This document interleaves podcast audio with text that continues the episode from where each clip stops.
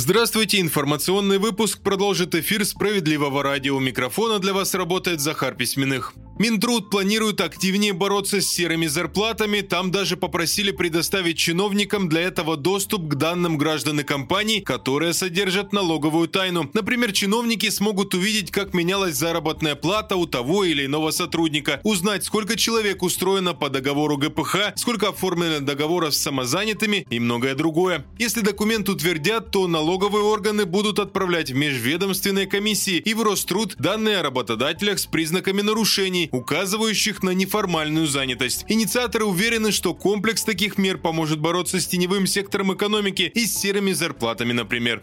Необоснованно встали на защиту властей и поставщиков электроэнергии, так Андрей Кузнецов прокомментировал решение нижестоящих судов перед обращением в Верховный суд России. Справедливороссы во главе с депутатом Госдумы Андреем Кузнецовым добиваются признания введения в Свердловской области одноставочного тарифа на электроэнергию незаконным. Кроме того, они требуют вернуть тариф выходного дня, который действовал больше 27 лет и позволял людям хоть немного сэкономить на оплате за свет. Региональная энергетическая комиссия отменила тариф выходного дня без оглядки на необходимость в переходном периоде для перепрограммирования приборов учета, уверены в партии «Справедливая Россия за правду». Там продолжают бороться за права уральцев и готовятся к заседанию в Верховном суде.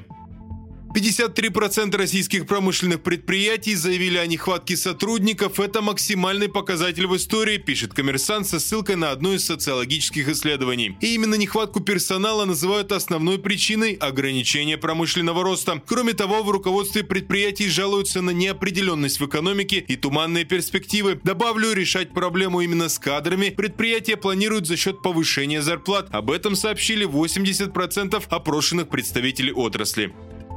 Не говорить даже «да» или «нет», а лучше просто бросать трубку. Эксперты по сетевым угрозам рассказали, как общаться с подозрительными людьми, которые могут оказаться мошенниками. По словам экспертов, если вам позвонил незнакомец, важно знать, что разговор может быть записан, и потом ваш голос используют против вас. Специалисты отметили, что желательно даже отвечать на звонок фразой «слушаю вас», а не «да». А вместо слова «нет» лучше использовать «не имею возможности», «отрицаю» и другие альтернативы. Самый лучший же способ уберечь себя бросать трубку, если собеседник кажется подозрительным. Попытаться проучить мошенника в разговоре точно не стоит. На этом все на данную минуту. Оставайтесь на волнах справедливого радио.